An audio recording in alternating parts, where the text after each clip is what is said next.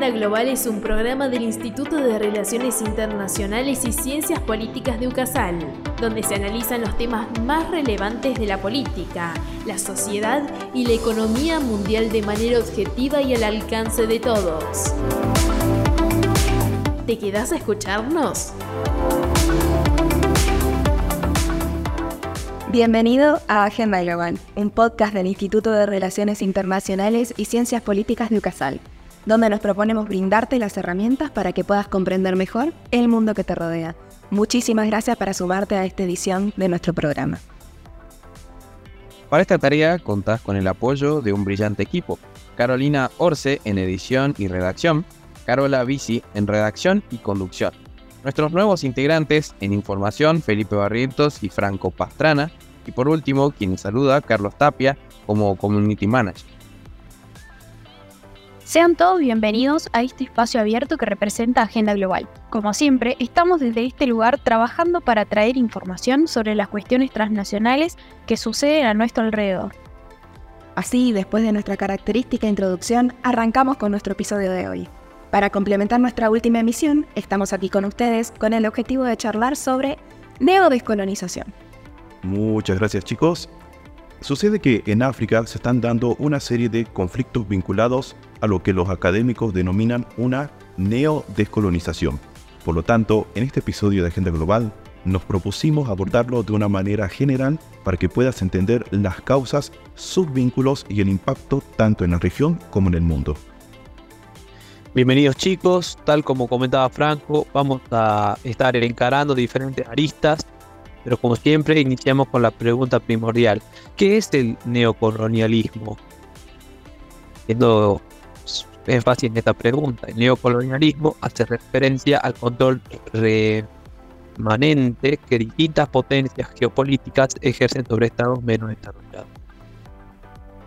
Como bien sabrán nuestros oyentes de la comunidad de relaciones internacionales, el neocolonialismo se caracteriza por el control indirecto a través de la explotación y el comercio de los recursos naturales y de la influencia cultural. Este fenómeno asegura el dominio de los antiguos colonizadores mientras que ralentiza el desarrollo de las antiguas colonias. El neocolonialismo critica que la economía de los estados recién independizados se controlaba desde el extranjero, pues las nuevas naciones se incorporaron a un mundo ya industrializado y dominado por antiguas potencias occidentales. Recordemos que en muchos casos la economía de los nuevos países se basó en la producción de un único cultivo o materias primas que explotaban Francia, el Reino Unido o Portugal. Mientras que los recursos fluían hacia el norte, los nuevos estados del sur se volvían dependientes de ayudas económicas. Si lo tuviéramos que poner en palabras simples, ese legado del neocolonialismo que nos comentó recientemente Charlie facilitó el neocolonialismo posterior, desde entonces, la debilidad económica y política de las ex colonias ha sido en parte consecuencia de las medidas impuestas en el proceso descolonizador. Estos problemas estructurales, y ojo porque el término es bastante importante, permite a algunos países mantener cierto dominio sobre otros. Un ejemplo es el África francófona, donde París aprovecha la inseguridad e inestabilidad para mantener su huella política, económica y cultural. Otro caso fue el intervencionismo de Estados Unidos en Latinoamérica, tanto en el siglo XIX a través de la doctrina Monroe como en el siglo XX durante la Guerra Fría, o su papel en conflictos en Oriente Próximo. Procedo a dar un poco de contexto para orientarnos al tema que hoy nos interpela. Hoy en día, muchos estados continúan bajo la influencia del neocolonialismo. Distintos países africanos cuentan con gas natural y petróleo, y el continente alberga el 30% de las reservas minerales globales que se usan para la industria electrónica. En Níger, por ejemplo, la multinacional francesa Areva explotaba las minas de uranio y la mayoría de la actividad minera se subcontrata a compañías extranjeras. Como consecuencia, hace unos años se estimaba que apenas el 12% de esos ingresos se quedaba en el país. Asimismo, las grandes empresas de fuera del continente realizan la mayor parte de la pesca intensiva en las aguas africanas y grandes caladeros como los de Mozambique o Guinea-Bissau. En el contexto que ejemplifica Franco, se presentan crisis como la de Burkina Faso, país que enfrentaba una serie de desafíos económicos y políticos, entre ellos un levantamiento popular que llevó a la caída del presidente Blas Capoare en el 2014, quien había estado en el poder durante 27 años.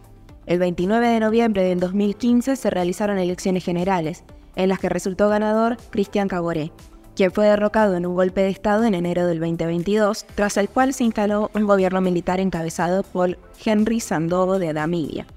No obstante, en septiembre de ese mismo año, Ibrahim Taboré, capitán del ejército de Burkina Faso, aparecía en la televisión nacional anunciando la suspensión de la constitución, la disolución del gobierno y la destitución de Henry Damiba del cargo de presidente.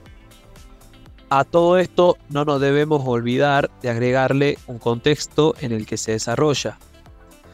Todo sucede en un marco de inseguridad y terrorismo. Uno de los problemas más apremiantes es la creciente inseguridad debido a la actividad terrorista en la región del Sahel, que incluye a Burkina Faso.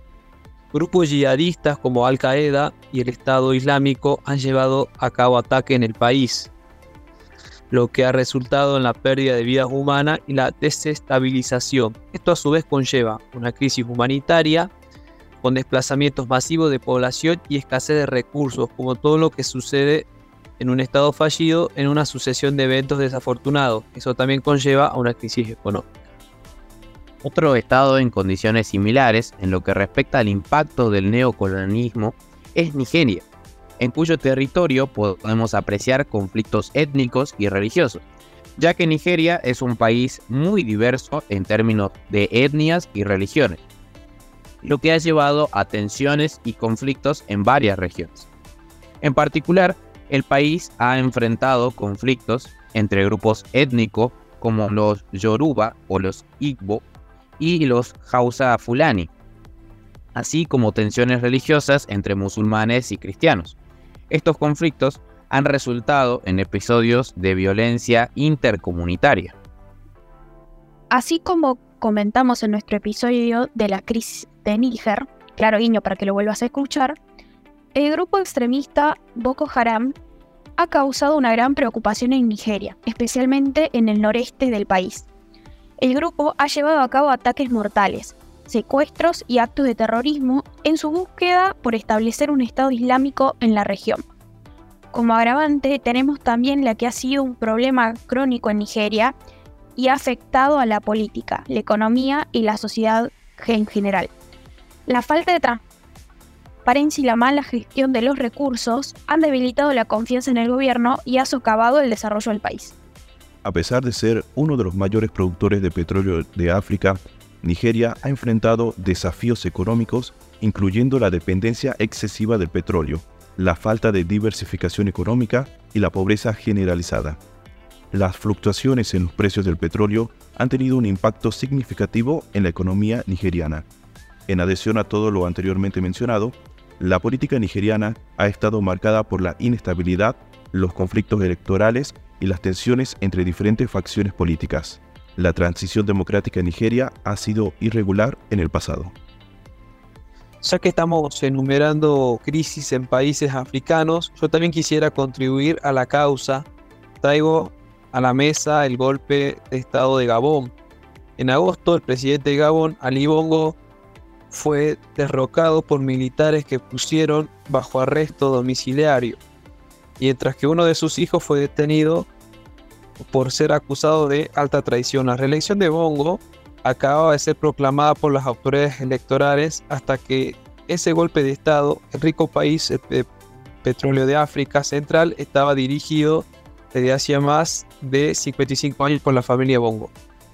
Según los resultados dados a conocer por el Centro Gabonés de Elecciones, el principal rival de Bongo, Albert Ondoosa, alcanzó el 30,77% de los votos. Ondo, de 69 años, había denunciado fraudes orquestados por el bando de Bongo, dos horas antes del cierre de la votación, y se adjudicó la victoria. La elección se celebró sin la presencia de observadores internacionales, lo que favoreció aún más la discusión sobre la legitimidad de la elección.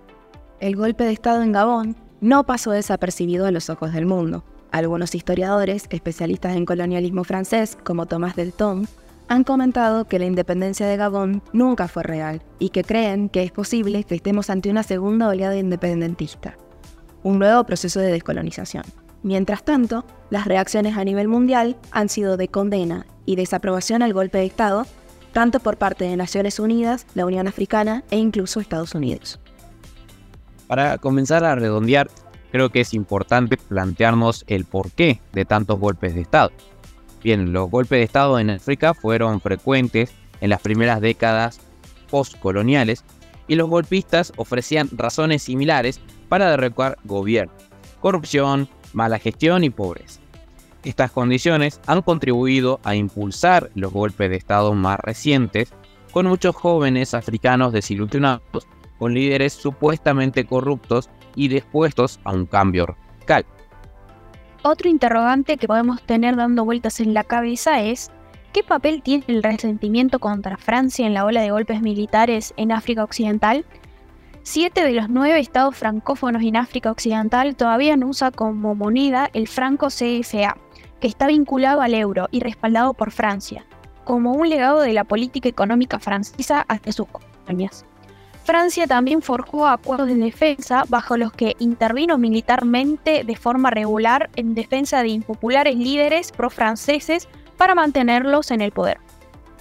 A menudo los escándalos políticos se ocultaban bajo la alfombra cuando los aliados africanos de Francia eran fuertes y el apoyo militar de París ayudaba a mantener la estabilidad. En los últimos años se ha deteriorado la capacidad de Francia y de otros estados occidentales para garantizar dicho orden, dejándolos cada vez más vulnerables a las críticas. Por último, debemos entender también que pese a una considerable cantidad de tropas y financiación, la respuesta internacional liderada por Francia a las insurgencias islamistas en la región del Sahel no ha logrado que los gobiernos de África Occidental recuperen el control de sus territorios. Esto marcó especialmente el destino de los líderes civiles en Burkina Faso y Malí, ya que su incapacidad para proteger a sus propios ciudadanos creó la impresión de que el apoyo francés era más una desventaja que una fortaleza. A su vez, la creciente ira y frustración en la sociedad llevaron a los líderes militares a creer que los ciudadanos festejaron un golpe. Y así llegamos al final de nuestro programa de hoy, buscando como siempre traerte temas de interés sobre la realidad internacional. Si te gustó nuestro contenido, te invito a que nos sigas en nuestras redes como arroba Agenda Global, IRICP en Instagram y como Agenda Global por Facebook.